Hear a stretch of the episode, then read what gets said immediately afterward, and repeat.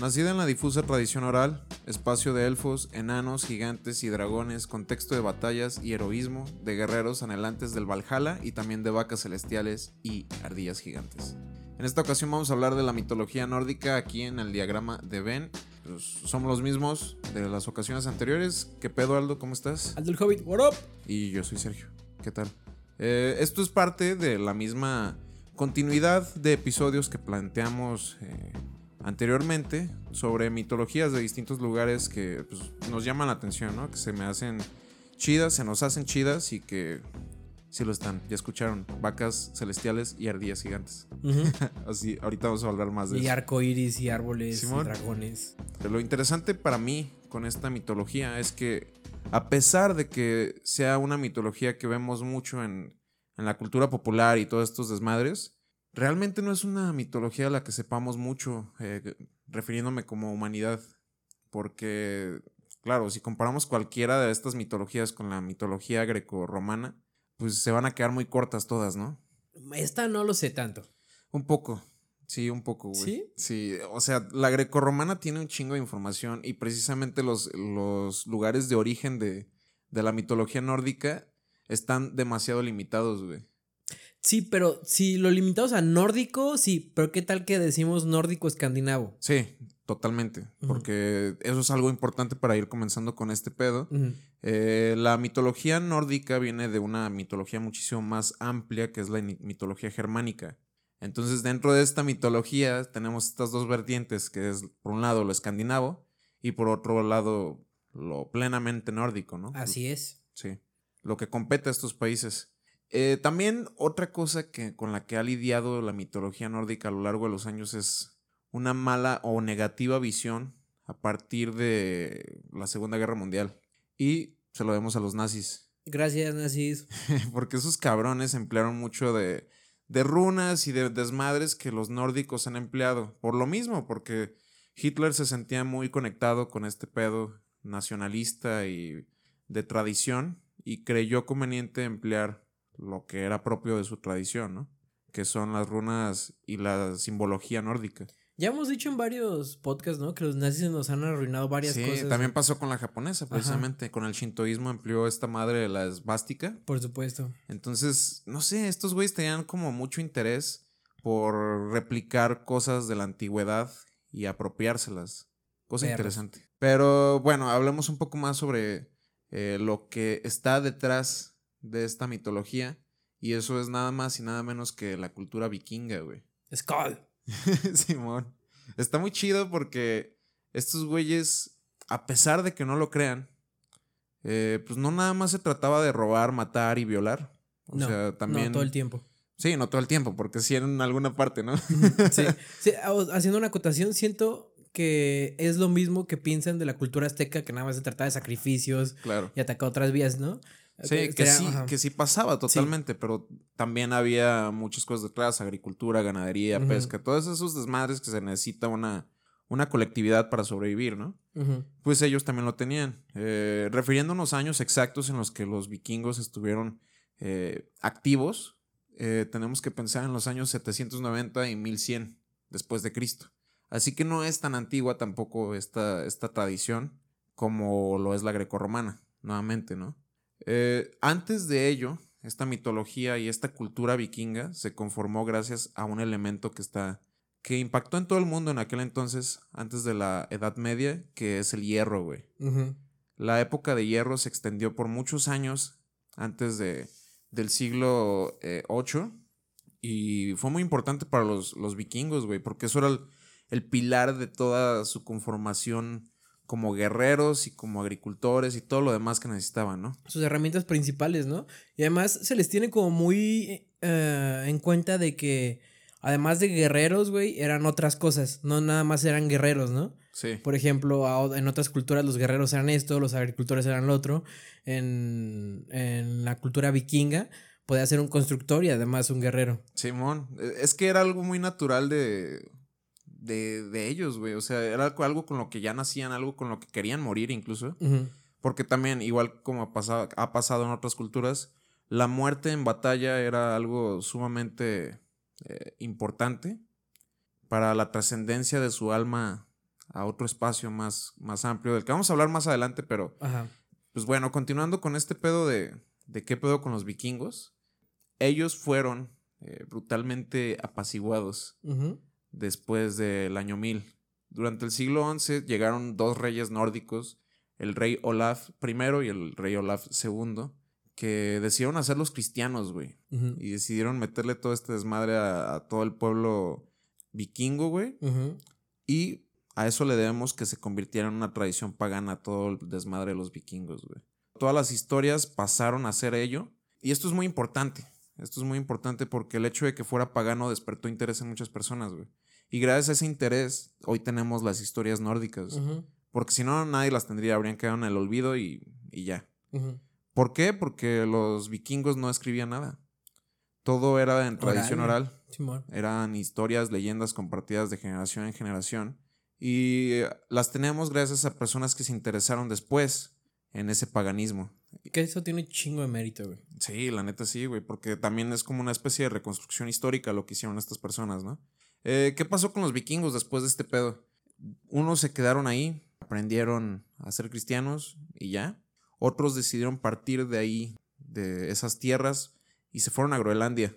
Y este, ahí pasaron cosas bien interesantes en Groenlandia, ¿no? Porque estamos hablando de un, de un territorio totalmente eh, nevado, totalmente frío, donde no se podía cosechar, donde las tierras eran muy horribles.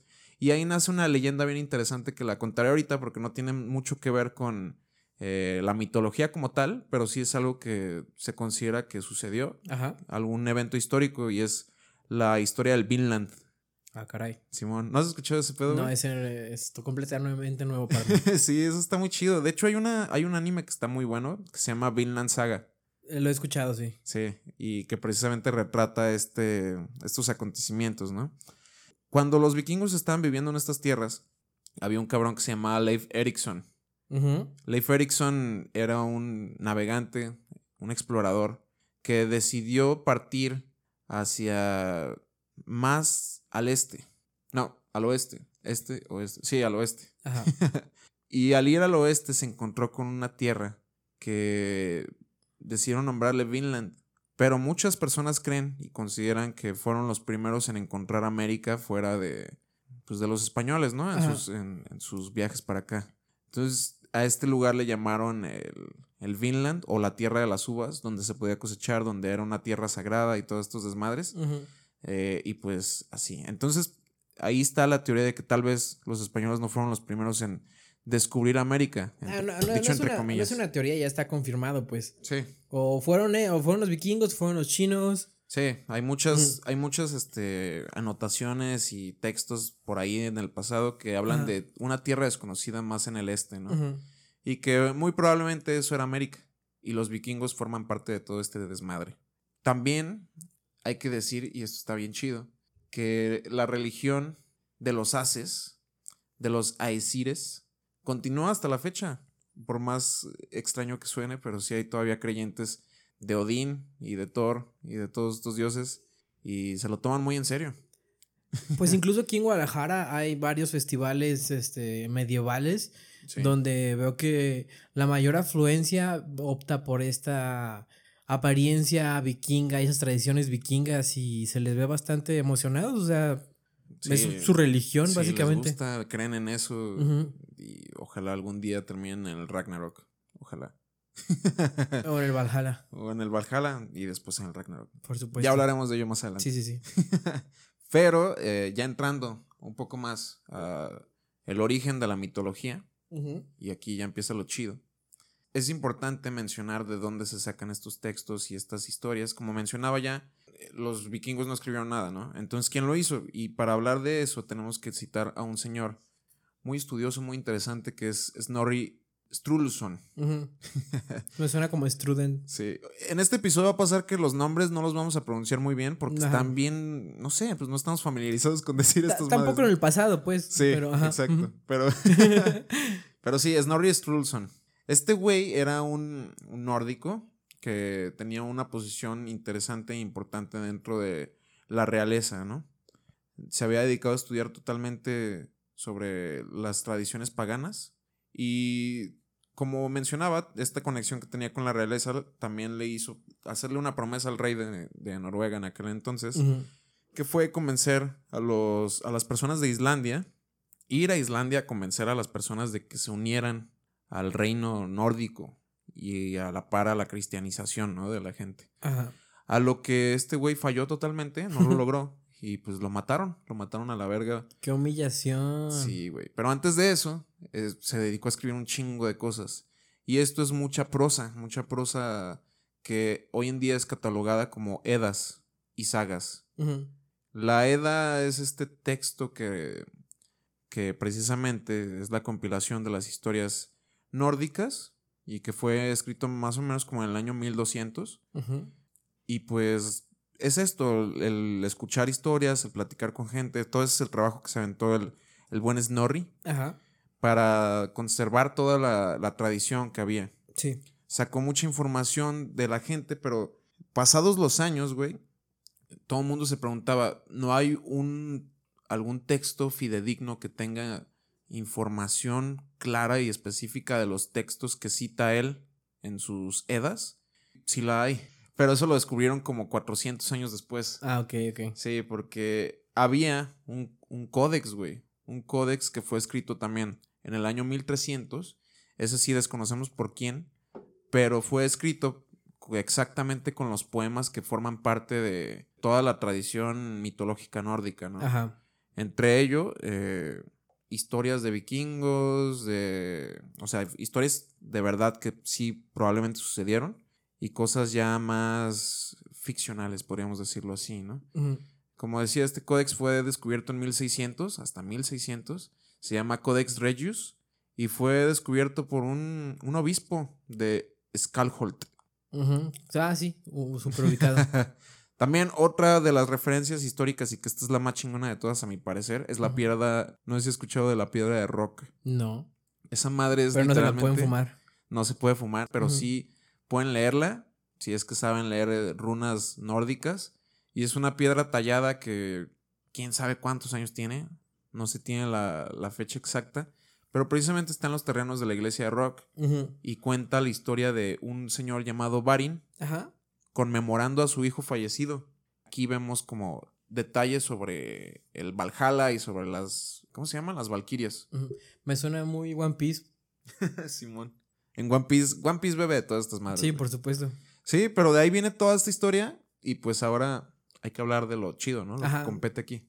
Por supuesto. Este, siempre, me llama mucho la atención esta primera parte de las mitologías, donde siempre dicen que no había nada, ¿no?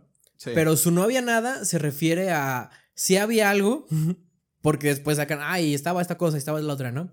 Pero en ese entonces supuestamente no había ni luna, ni sol, ni estrellas, Sí. ni la tierra como la conocemos, y tampoco el orden. Porque si en algo coincide también eh, la japonesa y esta nórdica que estamos hablando, es que la creación es orden. Y todo lo que va en contra de este orden y genera caos es como malvado, ¿no? Y entonces tenemos que en este caos, donde no hay nada, pero sí hay algo, que es ese precisamente caos, Ajá. está el Niflheit, ah, que es el norte, Sí. y el Mosfulheit, que es el, El sur. sur. Y eh, en algunas versiones vi que interpretan que el Niflheit es el norte helado, donde es toda muerte, venenoso Sí. y caótico, ¿no? Y vi que el Mosfulheit lo definen como antónimo a este, donde sí hay vida, pero no.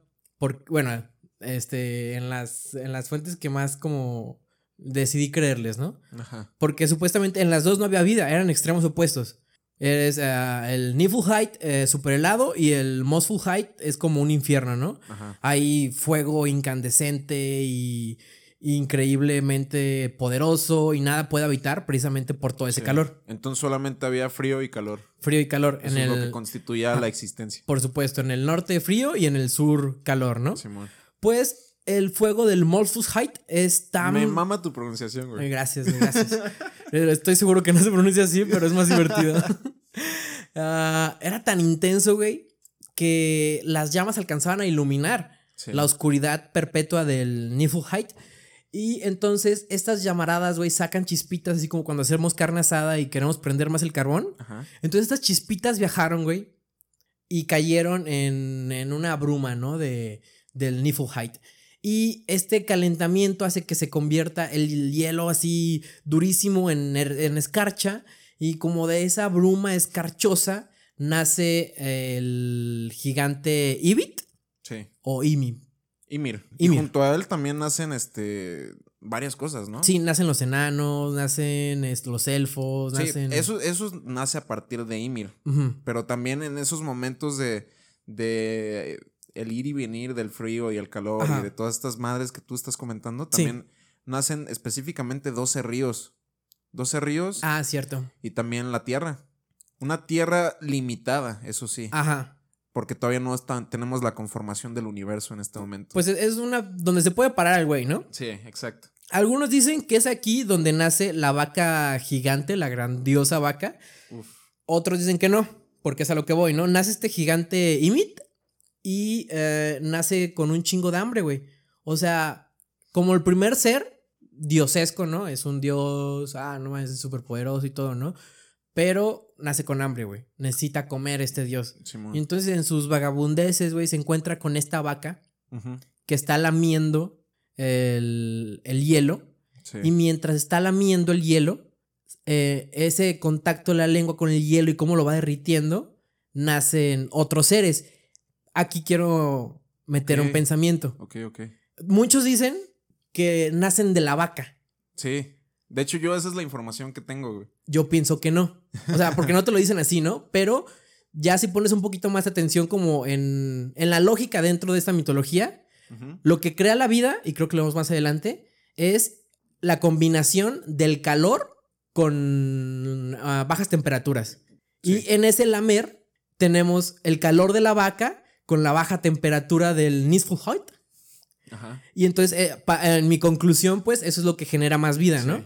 Y de, de esa lamida, güey, sale pues un pinche gigante, cabroncísimo. Y entonces Ymit lo que piensa al ver todo esto dice, a huevo, ya la hice, voy a comer de la vaca, ¿no? Porque tiene cuatro ubres de la cual salen una leches de ríos de leches y él está satisfecho con esa leche y sus montón de críos están satisfechos con esa leche, pero al verla lamer el hielo y ver que nacen otras cosas vivas dice, va a haber pedos, güey. Nos vamos a partir la madre, nos vamos Sí. a partir la madre bien cabrón, güey. Sí. Y no se equivocaba. Ok, ok.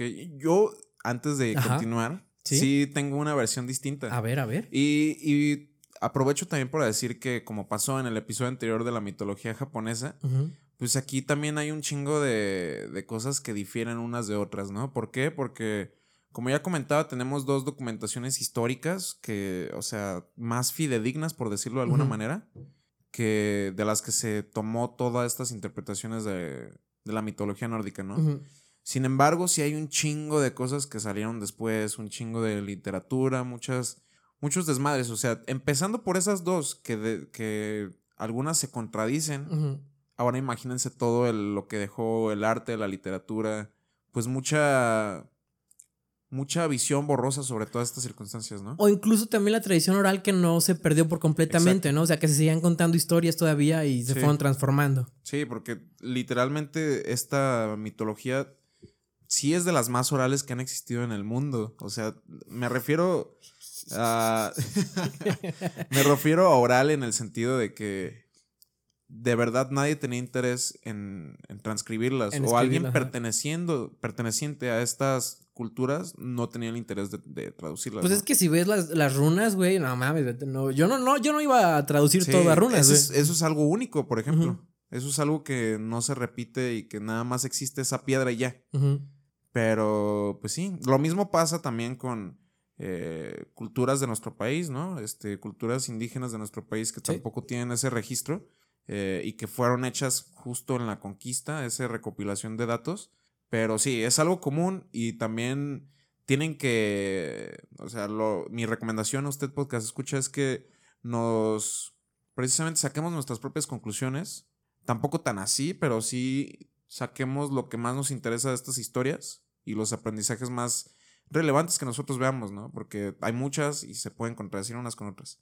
Pero ahora sí, yendo a lo de Ymir, eh, pues sí, de este choque nace Ymir Y después se encuentra esta vaca celestial, que Ajá. la vaca celestial nació específicamente de las gotas de, de- del agua, güey, del agua que fluía hacia el norte. Eh, entonces, este, esta vaca, por cierto, se llama Audumla. Ese es su nombre nórdico, Audumla, la vaca celestial. Y eh, Ymir empezó a ver de su leche, porque la vaca, pues como tú lo mencionaste, aventaba un chingo de leche. Y exactamente como tú lo mencionaste, yo vi que de, de la vaca nació un, un sujeto, ¿no? Y este sujeto es nada más y nada menos que Bor. Oye, pero en tu versión, ¿nace de la vaca o también está como ahí en en el hielo y en la lengua? O No, cómo? nace del, del flujo de la leche. Ah, ok, ok, ok. No exactamente de la vaca, porque también yo había, había leído que. Ymir sí podía crear a otros gigantes a partir de su propio cuerpo. Sí. O sea, pues sí, simplemente así como mitosis, güey, sacaba otro cabrón, otro gigante y ya. Comió mucho pollito aquí y ya se Simón, y dividió, se ¿no? reprodució, reprodujo. y entonces, este, pues la vaca sacó a Bor, al Bor, que este güey es totalmente relevante porque pues es el primer dios que existió en la mitología nórdica, ¿no? El primer dios que más tarde tuvo un hijo y que este hijo tuvo un encuentro íntimo con, con una hija de, de Ymir. Ajá. O sea, un dios y un gigante. Muy a lo Romeo y Julieta. Sí, así es. Esta gigante se llamaba Bestla y este dios, hijo de Bor, se llama Buri. Ajá. Y de ahí nacieron tres güeyes muy, muy importantes, ¿no? Que esto sí es una constante en cualquier versión. Ajá. Que estos tres güeyes existieron. eh, hayan nacido de un modo o de otro, pero lo que sí es que existieron tres hijos. Uno es Odín, Ajá. otro es Billy Ajá. y Billy. otro B.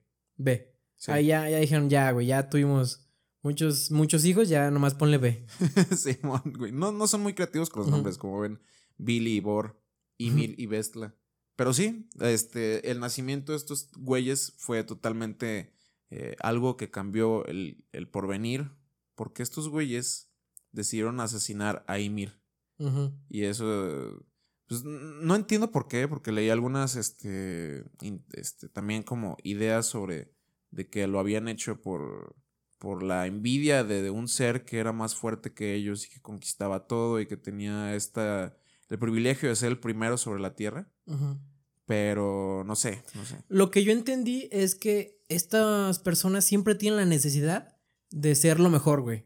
Sí, O sea, si ves que este güey está muy cabrón, eh, le pones el pie para tú estar en primer lugar, ¿no? sí. La mentalidad del cangrejo mexicana. güey. Ajá. Pero en dioses nórdicos. Simón. Y pues sí, mataron a Ymir. No nada más lo mataron, lo despedazaron en nueve partes específicamente. Ah, pero fue una guerra muy cabrona, güey. Sí, De criaturitas de hijos de Ymir contra estos sí, pendejos. porque también es una constante. Y aquí también aprovecho para meter otra cosa que mm, debía haber mencionado desde el inicio. Ajá. Y es que, como mencionaba, la etapa de los vikingos se conformó en el año 700, ¿no? Ujú. Sin embargo, estas historias se cree que existieron desde antes. Sí. obviamente, ¿no? Eh, ¿Cuál fue la diferencia de estos tiempos de los vikingos a lo anterior? Y es que las historias se volvieron de guerra. Eh, volviendo al tema de que los vikingos no son totalmente personas eh, que les gusta asesinar y todo eso, pues no, pero sí son güeyes totalmente guerreros, ¿no? Era una civilización bélica, exacto. Ajá. Entonces, este, las historias de los dioses se volvieron precisamente en ese sentido. Antes eran solamente de agricultura, de ganadería, de todas estas cosas, el dios de, de la naturaleza y la chingada. Ujú. Y después esos dioses fueron reducidos por los Aesir y fueron introducidos estos dioses de la guerra y de, de poder que se enfrentaron a, a miles de adversidades y que lograron triunfar para posicionarse en lo más alto. Y es el, el cambio de la sociedad, ¿no? O sea, Sí, exacto. sí, ok, ya no necesitamos cultivar tanto, ahorita necesitamos partirnos la madre, ¿no? Exacto, porque todo esto va unido con un interés de los vikingos de expandir tierras, como siempre sucede, ¿no? Y, y pues sí, en eso terminó. Eh, como mencionaba, Ymir, Ymir fue partido en nueve partes. Después de precisamente unos, unos conflictos muy, muy amplios, que no creo que entremos tanto en detalle en todos los conflictos que hay, porque nos vamos a enfocar un poco en la cosmogonía y después en algunas historias que a nosotros nos agradan, como, también como para invitarlos a que ustedes Lean, Lean, un poco más de esto Ciertos si ignorantes. interesa. Exacto. Ya nos crean, los amo. Y pues sí, este, Ymir fue tirado por, por el, tirado por el vacío y eso hizo que surgieran nueve mundos. Nueve mundos e incluso algo más chingón que eso, un árbol bien pinche grandote que sostenía esos nueve mundos, Ajá. que se llama Yggdrasil. El Yggdrasil precisamente tiene el soporte de estos nueve mundos y a la par fueron creados los seres humanos. ¿Por quiénes? Por estos dos hermanitos de Odín, ¿no? Por el Billy y B. Ajá. Ellos crearon a los dos primeros seres humanos, que es Ask, Ajá. que como especie de traducción podríamos decir que es Fresno, y Embla, Olmo, porque Mm. fueron tallados también De del árbol y después fueron creados. También aquí es donde ya nacen como tal los enanos, güey. Los enanos fueron mandados a cuatro lugares específicos, a los cuatro puntos cardenales, para sostener pues la bóveda celestial que implicaba el Yggdrasil, ¿no? Sí, y este Odín tomó ese fue, esas chispitas del fuego del Mosulheit Ajá. y la soltó ahí a esa carpita que están sosteniendo los enanos y esas chispas son las estrellas. Qué chido, qué bonito. Muy poéticos. Simón. Pues sí, este, que fueron creados estos güeyes, Ujú. los, los enanos. Los enanos tienen nombres que, que obviamente son eh, referenciales a los puntos cardinales, ¿no? Uno Sí. era Nordri, Sudri, Austri y Vestri. Norte, sur, este y oeste. Pues bueno, hablemos un poco sobre estos nuevos mundos, ¿no? Nada más una pequeña introducción, Sí. mencionarlos, porque, pues no mames, entrar en, las historias de cada uno es muy extenso. ajá. Pero sí, este, el primero de todos y el más importante para nosotros es el Midgard, ¿no? Que también es conocido como Meinheim. Que significa, house. Simón, ajá, nuestro, nuestra tierra, la tierra de los seres humanos. Más específicamente tierra de los hombres, pero seres humanos, ¿no? Ujú. Eh, y pues los nueve mundos, los ocho mundos restantes son dualidades, porque ya saben también, como pasó con la mitología japonesa, eh, los pares son importantes siempre se representan y son como una constitución de la vida en muchas mitologías. Eh, hablando de eso, tenemos al Vanaheim y al Jotunheim. Uf. Vanaheim, lugar de la creación, Jotunheim, lugar de la destrucción. En Vanaheim es el lugar donde viven los Vanir, ¿no? Estos dioses que les comentaba antes fueron disminuidos, que son los dioses de la naturaleza, ¿no? Ajá. Y en Jotunheim es donde Los viven gigantes los, de los gigantes. Descendientes de. de Emir, ¿no? Sí, exacto, descendientes de Ymir. Y que estos güeyes son responsables de mucha mierda que va a pasar después. Es, es que esos güeyes eh, nacieron encabronados, güey. O Sí. sea, mataron a nuestro papi. Sí. y somos de hielo. y estamos acá. Y estamos viviendo en el cadáver de nuestro papi. Sí, güey, está cabrón. O sea, todo esto también tiene que ver con venganza y todos estos desmadres, ¿no? Y es una venganza que no llega a nada, como lo veremos después. También tenemos Asgard y Helheim. Asgard ya lo deben de conocer, a los aquellos que les guste Marvel, pues es la tierra de los Aesir, de Odín, de Freya, de todos estos dioses que son mm, tienen una relevancia muy importante dentro de la cultura nórdica, ¿no? Y Helheim, el lugar que, como bien su nombre lo dice, Hell, es el infierno, ¿no? Donde vive Ela, hija de Loki, eh, comandando pues este lugar de oscuridad y de muerte. Lo reina, precisamente. pues. Simón, exacto. Es como un equivalente a Hades, ¿no? Oye, el Loki tuvo muchos hijos, ¿eh? Fue es como un Sí. Zeus. Loki tuvo muchos hijos, pero solamente tres son Relevantes. Los más importantes y es solamente un adelantamiento para lo que vamos a escuchar después. También está el Alfheim y el Niovelir. Alfheim, luz de la luz, el mundo de la luz, donde viven los elfos precisamente. Y Niovelir, mundo de la oscuridad, donde viven los enanos. Y finalmente tenemos el Muspelheim y el Niflheim. Uno lugar del fuego y el otro lugar del calor. Sí, como, como los Sí, dos lugares de. Ajá. Exactamente. Sí, que es ese. mismo. Ajá, por supuesto. Sí, porque tienen varios nombres, eso sí, hay que mencionarlo. Todos los, todos los que acabo de mencionar tienen nombres diferentes. Y, y luego se repiten. Simón. Viene de la, pues sí, de la traducción y de todo esto. Eh, y pues sí, en el Muspelheim es donde viven los, los gigantes de, fuego. De fuego, así, es cierto. Y, y en el Niflheim es el lugar donde viven eh, la Pues los- oscuridad y, y no los gigantes de hielo, pero sí hay cosas. Es como el paso al, al Helheim. Sí, Es paso antes del, del infierno. es como más allá de la muralla en el Juego de Tronos. Exacto, Simón. donde quién sabe qué haya, güey. ¿no? O sea, es como otra vez Tlajomulco. Sí, yo creo que esto está muy ligado como precisamente a la oscuridad, pero sí, eh, básicamente esa es la forma en la que se constituyó el universo. Y pues nada, pues podríamos continuar a partir de aquí con un chingo de historia que sí es consecutiva, pero como mencionábamos, estaría muy complejo. Así que ahora vamos a hablarles un poco de cosas que nos agradaron de esta, de esta mitología en particular. ¿Te importaría si hablo un poquito de Odín? Sí, Porque esta historia es de ya después de que ya todo está formado, Odín agarró el cabello de este güey, lo hizo las plantitas, Ok, ok. agarró sus costillas, lo hizo montaña y toda esa madre. Ah, los dientes me, me parece importante que es como... Bueno, no importante, pero me gustó que los dientes y las muelas sean montañas. Ok. Eh, entonces este Odín, güey, pues ya está reinando ahí en Asgard. Y le, le interesa mucho ser la persona más sabia. Porque eso es muy interesante. En toda esta mitología valoran mucho la sabiedad. Ajá. Ser la persona este, más capaz mentalmente. Y se nota mucho la diferencia ya con Thor, de que Thor no es tan sabio, pero es muy fuerte. Simón. Y se, se ve, se ve interesante como el viaje de Thor a ser como tal vez el que tenga que reinar, pero no tiene esa sabiduría. Entonces, Odín, como es muy sabio, dice, güey, es que tengo que ser el más sabio, ¿no? Y en los, los gigantes del hielo contaban con un anciano que estuvo ahí mucho antes que Odín, mucho antes que todo el mundo, güey, y sabía historia, historia de los antepasados, ¿no? Entonces decía, eso es muy peligroso, güey, no puedo dejar que pase.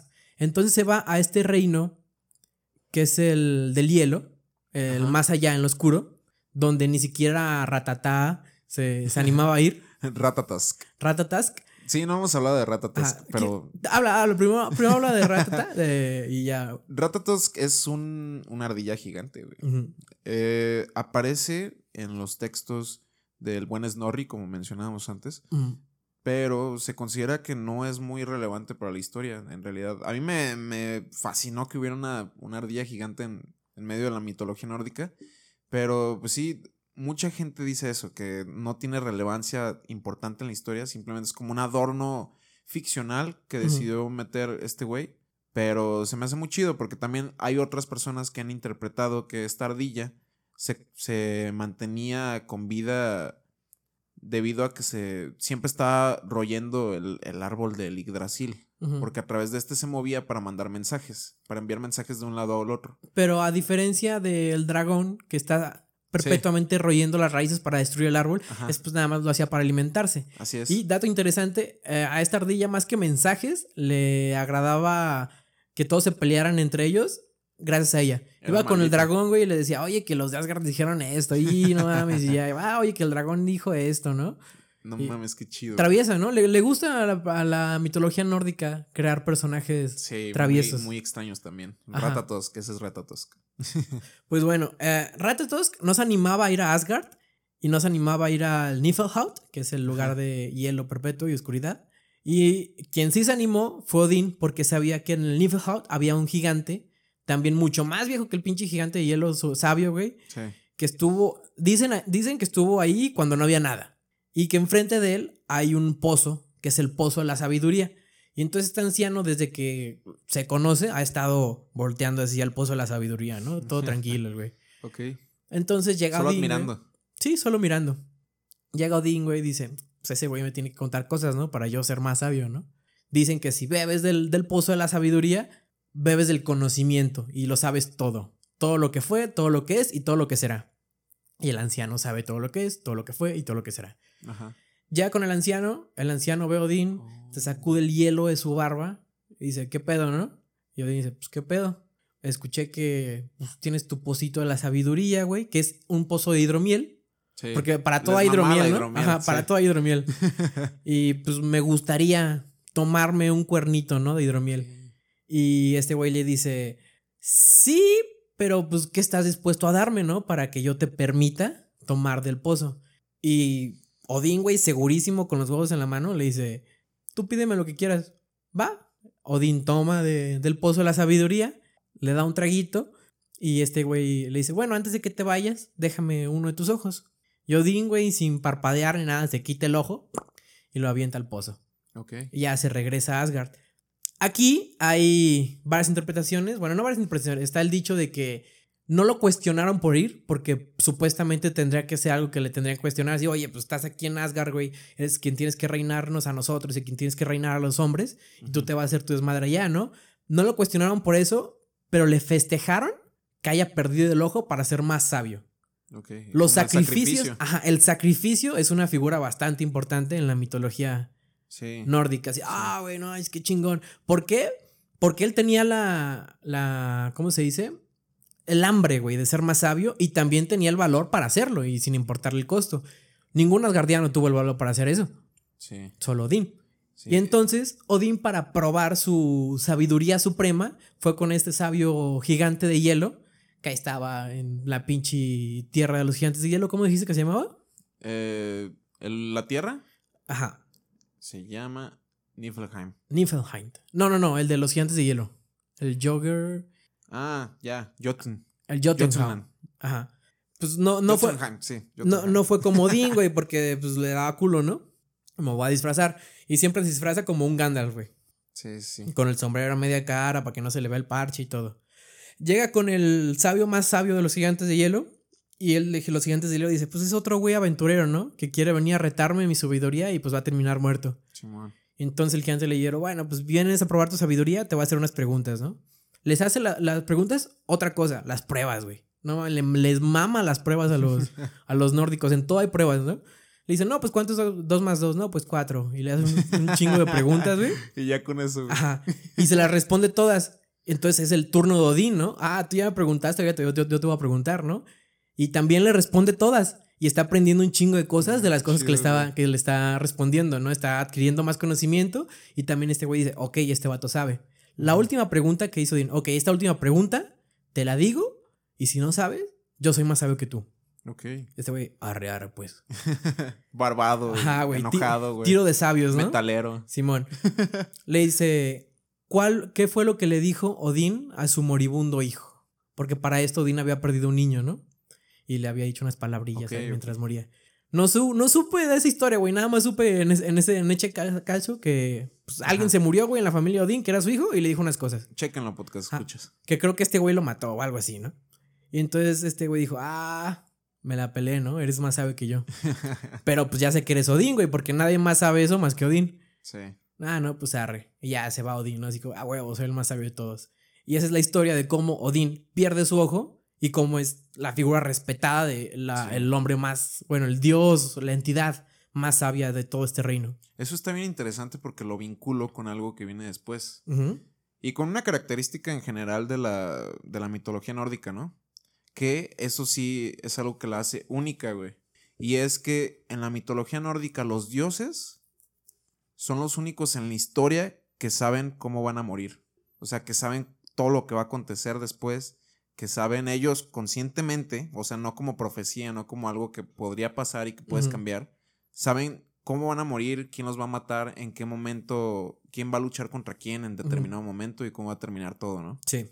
Y pues sí, precisamente me imagino que viene todo de este acontecer, ¿no? De, de la búsqueda de la sabiduría, del, del conocer, como tú mencionaste, eh, lo que fue, lo que es y lo que será, ¿no? Entonces, precisamente eso me lleva a mí a hablar un poco sobre, sobre, antes de pasar a- al Ragnarok, que es como el desenlace de todo esto y lo que ellos, esos dioses, saben perfectamente bien, eh, en las Valquirias, que es- son personajes que me llaman muchísimo la atención, güey, porque se me hacen eh, algo que trascendió la mitología para volverse una leyenda eh, y volverse un temor incluso, algún miedo profundo de, de la tradición germánica.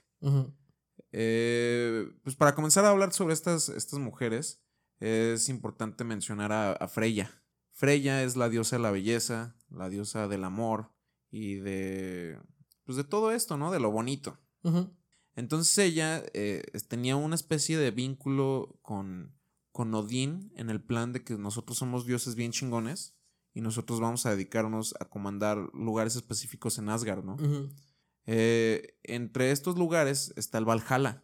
El Valhalla que es este, este cuarto, una bóveda celestial hermosa, perfecta. Pues el paraíso, básicamente, ¿no? El lugar donde buscaban los guerreros llegar. Y la forma de llegar era ser, tener una muerte heroica, ya sea de la forma en la que sea, pero tener una, una muerte heroica presenciada por, por otros, ¿no? Y con el arno en mano. Sí, exacto. Y pues, este, esa era como la ambición precisamente que tenían los vikingos, este, tan dedicados con la guerra, ¿no? Morir para irse para allá. Y en este lugar, Odín comandaba una especie de ejército donde que iba a actuar en el Ragnarok, que se iba a enfrentar en el momento final de la, de la existencia, ¿no? Este lugar era comandado también a la par por las Valquirias y ellas recibían órdenes directas de Freya. Por eso la mencionaba en un inicio, ¿no? Las Valquirias eran las mujeres dedicadas a buscar los cadáveres de, de estos muertos en combate glorificados, ¿no? Eh, también hay interpretaciones diferentes, pero creo que eso viene más como de la ficción como tal, o sea, ya de las interpretaciones después que hicieron en cuentos, en, en poemas y todo este desmadre, de que ellas eran guerreras también. Sí. Porque, porque sí pasa mucho en, incluso en el cantar de los nivelungos, tenemos a Brunilda, por ejemplo, una de las vikingas eh, valquirias más famosas, que ella era una guerrera como tal. Sin embargo, volviendo a los textos iniciales, ahí no hay ninguna referencia de que las valquirias fueran guerreras. No se habla en ningún momento de que ellas combatieran de ninguna manera. Es que se da por hecho porque son las guardianas.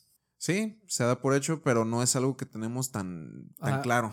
Entre esas cosas que no están tan claras, y esto es muy interesante porque sí es también algo que se lo atribuyo mucho a las pinturas en específico, es que las valquirias están montadas sobre caballos alados, ¿no? Eh, este es un problema lingüístico, porque eh, la palabra caballo alado tiene una similitud muy amplia con la runa que refiere a los lobos. Ok. Entonces. ¿Lobos alados o solo lobos? Lobos, lobos grandes y mamados y terroríficos. Y a los eh, nórdicos les gustan mucho más los lobos mamados que los caballos con alas, güey. Tiene sentido, ¿no? Ajá, sí. Entonces, con esto me refiero a que tal vez las valquirias no estaban sobre caballos, estaban sobre lobos rastreros que andaban por ahí buscando cadáveres. Y que tiene mucho más sentido, ¿no? Para mí. ¿Cuál te gusta más esa idea? Me gusta muchísimo más esa idea de una valquiria por ahí haciéndose desmadre. También había varios tipos de valquirias, ¿no? También había valquirias que nada más estaban en el Valhalla sirviendo tragos de hidromiel. Bendita hidromiel volvió. y pues sí, eh, un poco de sexualización también de estas, de estas, de estas figuras, porque también eran vistas como mujeres muy hermosas, que precisamente estaban para complacer la vista de los que iban al Valhalla. A, mí me suena mucho como al paraíso islámico, güey, cuando, te mueres y te encuentras a tus 40 vírgenes, ¿no? En tu propio salón, como un Valhalla personal. Sí, exacto, y también precisamente las valquirias eran vírgenes. Eh, mencionaba antes que, que los guerreros iban a morir para ir al Valhalla, ¿no? Pero, ¿qué pasa con las mujeres en este caso? Las mujeres vikingas. Ajá. Y pues eso es muy interesante porque se habla mucho de que eh, en la mitología no había una, un origen específico de dónde venían las valquirias. Entonces esto llevó a la gente a pensar que venían de padres humanos que lograban una trascendencia precisamente por ah, su, actuar en la vida, ¿no? O sea, por rendir tributo, por ejemplo, las sacerdotisas de Odín, ellas directamente pasaban a ser valquirias. Eh, o esa era la idea que se tenía, ¿no? Después de morir. y, y, después también se interpretó que personas que actuaban muy bien en vida, que dedicaban su, su vida a sus padres, a sus hermanos, pues esta visión machista de lo que tiene que hacer la mujer correctamente dentro de estas culturas guerreras. Y pues lograban llegar ahí. Y esto trajo consigo muchas leyendas terroríficas, ahora sí, ¿no? Porque también se empezó a ver a la, Valquiria como un, un ser fantasmal que podía decidir entre quién vivía y quién moría. Las mujeres que se dedicaban a cuidar enfermos y heridos en guerra en, en la cultura vikinga se consideraba que eran valquirias en vida, güey. Porque tenían ese poder, ¿no? De, de decir, güey, tú te vas a morir a la chingada y, no te voy a mandar a, al Valhalla. Y te acompañaron en el proceso, ¿no? Sí. Entonces se volvió algo de terror para mucha gente en esos momentos, ¿no? Y por, lo que está muy chingón que fue de las Valquirias y la interpretación que hay a través de todas ellas. Eh, pero sí, como mencionaba, todo esto es con el fin de llegar al Ragnarok. Y el Ragnarok es una de las cosas pues, más locas de, de, de la cultura, de la mitología nórdica, ¿no? Porque es una guerra, güey. O sea, todas las narraciones que hay de, del Ragnarok hablan de cómo ese güey descabezó a ese cabrón y luego cómo se metieron una espada por el culo y Mm, un chingo de cosas. Antes de llegar al Ragnarok, me gustaría contar una historia que es una de las aledañas, güey. Es como la creación de los poetas en la humanidad, ¿no? Ah, ok, ok. Este, Basir era un, un poeta, ¿no? Humano. Ya existía ese güey antes de la creación de los poetas humanos, pues. Pero ahí estaba, ahí andaba, ¿no? Era muy amado por los dioses, güey, pues era talentosísimo, ¿no? Era un Octavio Paz y los dioses eran el gobierno, ¿no? y había unos enanos, güey, pues pinches enanos son bien envidiosos, lo, lo sabemos, ¿no? Ah, y esos güeyes lo estaban siguiendo en la oscuridad subterránea. Mientras Basir iba de aldea en aldea, güey, alegrando a las personas, porque era como un tipo Jesucristo, ¿no? Que va y en vez de predicar, güey, em- empieza a decir poemas y les alegra la vida a todos y canta la historia de los héroes. Como un historiador, pero también poeta al mismo tiempo y también doctor del alma. Entonces esos pinches enanos, güey, que son unos culeros, güey, son unos culeros. Que uno que se llama Galar y otro Fialar. Pues dicen, no, este, este, este culero ya... Como que esparce mucha felicidad, güey. Y yo lo que quiero es poder y dinero y vivir en la mugre, ¿no? Sí. Como cholos. Ah, entonces lo engañan, güey, porque este güey en su bondad era muy inocente. Y le dicen, oye, pues acompáñanos a esta aldea, ¿no? Que, que necesitan felicidad. Y ahí va también. Va a decir, ah, sí, a huevo, bien feliz. Y están cruzando un río, güey. Y mientras cruzan el río. Ah, no, no, ya me estoy adelantando un poquito, güey. Lo matan, güey, lo matan. Y esos enanos sádicos, güey, psicópatas, le sacan la sangre, se la drenan, güey, y llenan tres frascos que, que ya tenían miel, güey. Entonces. ¿Para eh, hacer hidromiel? Ajá, hacen hidromiel con, con su eso, sangre, güey? Estos psicópatas hacen hidromiel con la sangre del poeta. Y entonces, quien beba la sangre, bebe de la dulzura de la creatividad, de la bondad y también. Órale, Ajá. qué chido. O sea, es el- la mejor hidromiel de, de la historia, güey. El que el árbol no, güey. El agüita del árbol se la, Sí. se la pasa por los huesos este hidromiel, güey. Sí, me imagino que esta historia precisamente sirvió como de motivación para escritores Sí. ya en la vida real, ¿no? Como de que ah, hay que buscar la miel. Sí, no, la hidromiel la para hidromiel con la sangre de Basir, güey. Lo escuchamos varias veces en la carrera, creo. Y incluso en los mitos que contaban sobre los poetas Sí, sí, sí. nórdicos. Qué loco, güey. Ajá. Y pues esos güeyes tenían sus frasquitos y decían, ¿sabes qué? Lo vamos a ocultar en algún lado, ¿no? Porque esto es muy, muy valioso, ¿no? Todos quieren la hidromiel mágica de la sangre de Basir. Sí. Pues, qué asco, pero pues así hay gente. Sí, pues deseaban escribir súper chido y tener la mejor creatividad del mundo, ¿no? Ajá, la ocultan, güey, y pues en sus vagares, güey, de maldicia, eh, tienen que cruzar un río, ven a un gigante en una barquita y dicen, oye, oye, ayúdanos a cruzar, ¿no? Ah, no, pues arre, súbanse. Y él, ahí va el gigante, ¿no? Ayudándolos, güey, con su buen corazón. Como esos enanos son unos culeros, güey, casi al llegar al- a la orilla, güey, tumban el barco y el gigante no se va a nadar. Entonces se muere ahogado. Y esos güeyes llegan a la orilla con el barquito, ¿no? Así, ah, somos bien malos. Pero entonces al llegar, güey, no conformes con esto, buscan a la esposa del gigante Madres. le tocan la puerta y uno, eh, el que mató al gigante se llama Galar. Y entonces el otro güey, Fialar, se sube como al bordecillo de la puerta con una, con una piedra, cargando una piedra. En Ajá. cuanto sale la esposa, se la arroja a la cabeza y la mata.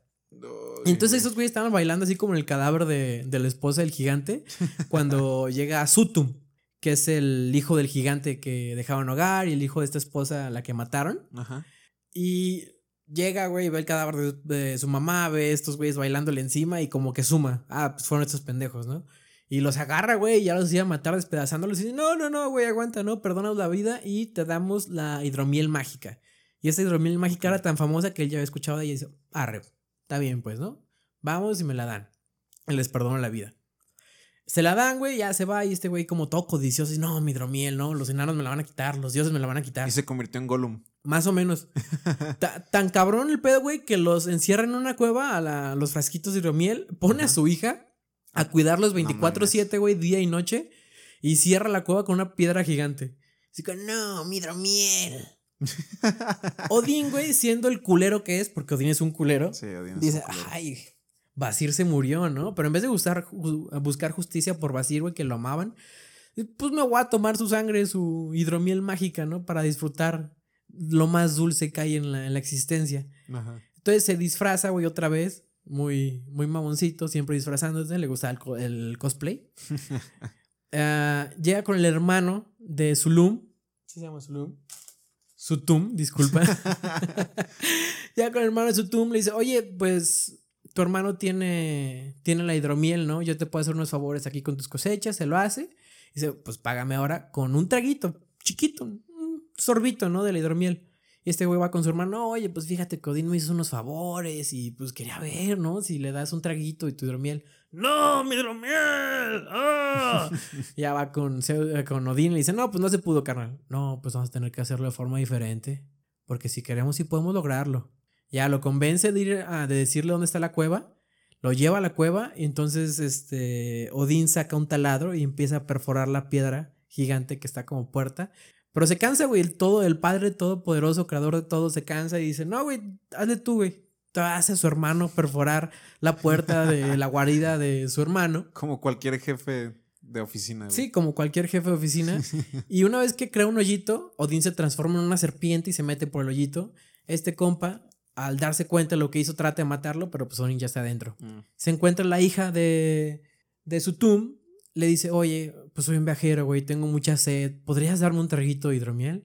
Y le va hablando dulce, güey, la va seduciendo y dice, no, pues sabes qué, toma poquito, ¿no?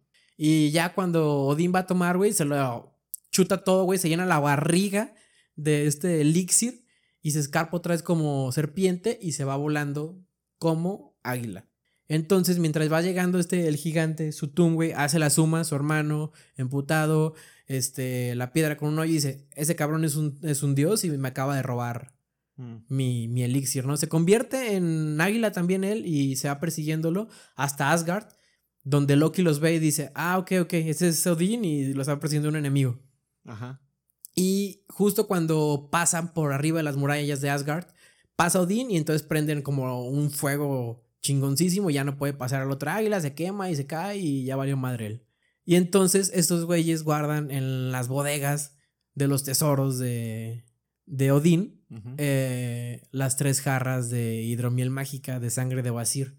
Y Odín, cuando conoce a un humano que dice, ah, tú vales la pena, güey, ten un traguito.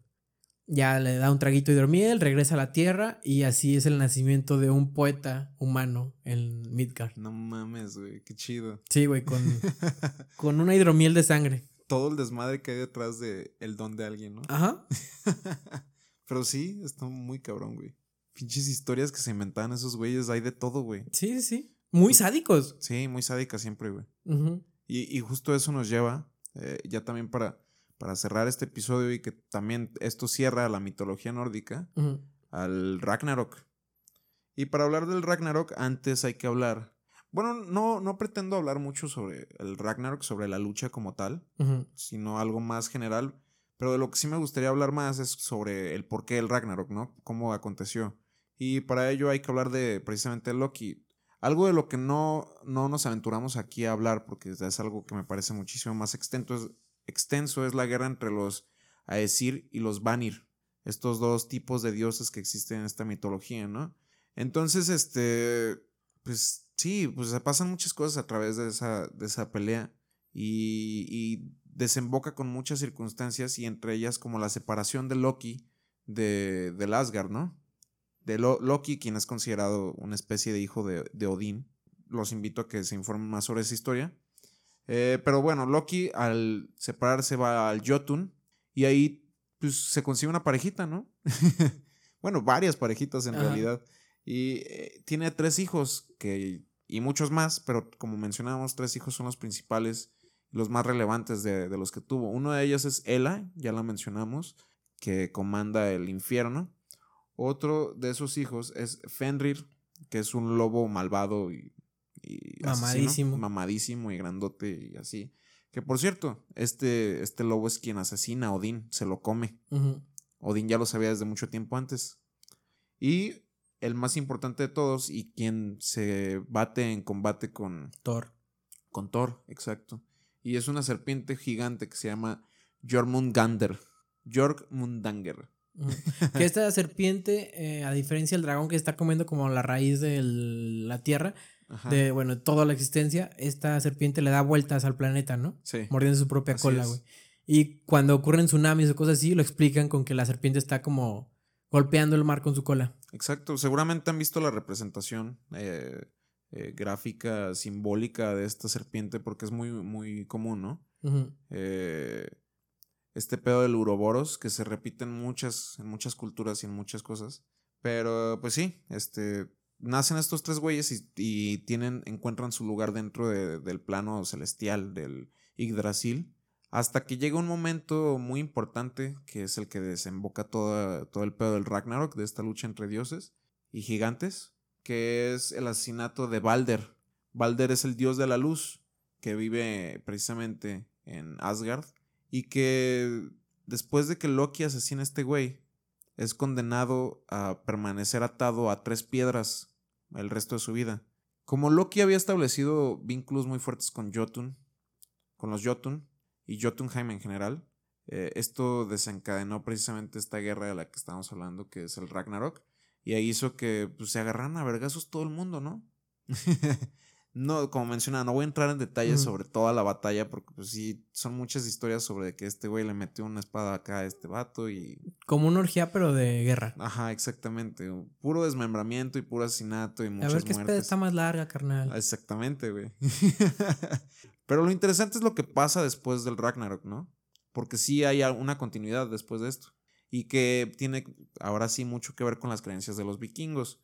Porque como mencionaba, los que iban a Valhalla estaban dedicados a pelear eventualmente en esta pelea en el Ragnarok, pero aquellos que sobrevivieran a la batalla iban a, ya encontrar la felicidad plena totalmente. Porque contrario a lo que se cree, eh, en, yo creo que en la ciencia, en, las representaciones ficcionales que hay sobre el Ragnarok, pues no es un fin definitivo, ¿no? Es un inicio de algo nuevo. Es, eso sí, se destruye el Yggdrasil, pero ese Yggdrasil da lugar a un nuevo espacio, o sea, esa destrucción del Yggdrasil se divide en dos espacios, uno para dioses y otro para, para humanos, para que iban eternamente felices. Y por eso ya no están aquí los dioses, ¿no? Exacto, sí. Eh, se supone que los dioses, eh, hay unos específicos que sí sobreviven, sobre todo los dioses eh, femeninos, las diosas. Eh, y pues los humanos son los que sí tienen que batirse en duelo para lograr esto. Pero pues sí, ese es el fin como de, esta mitología. Y lastimosamente, pues parece ser que no salió así para los vikingos, ¿no? Porque todos fueron mandados a la chingada por el cristianismo. Pero pues sí, básicamente esa es nuestra impresión de la mitología nórdica. Como mencionamos, los invitamos a que ustedes mismos exploren todo este desmadre porque es aún muchísimo más amplio. Hay muchas lecturas que pueden ir por, ver por ahí y muchos personajes que, que no mencionamos en lo más mínimo aquí. Pero pues sí, los invitamos a que vean ese pedo y también a que escuchen el próximo episodio porque vamos a seguir hablando de mitologías. Y pues de momento, con eso nos despedimos. Yo fui Sergio. Yo fui Aldo el Hobbit. Y nos vemos en otra emisión del Diagrama de Ben. Bueno, nada más para darles más ganas de leer cosas así. No contamos la historia de Thor visitando unos gigantes. Ajá donde también le hacen tres pruebas y está cabroncísimo Thor. ¡Ah, estoy mamadísimo! eh, no contamos la historia de la, una de las travesuras más grandes de Loki, que es cuando le quita el cabello a la esposa del Thor. Sí. Y ahí es cuando Thor consigue su martillo. Sí, el Mjolnir. Ajá. Y un montón de historias mucho más divertidas. Lean, lean sobre pruebas vikingas y pues adiós. Bye.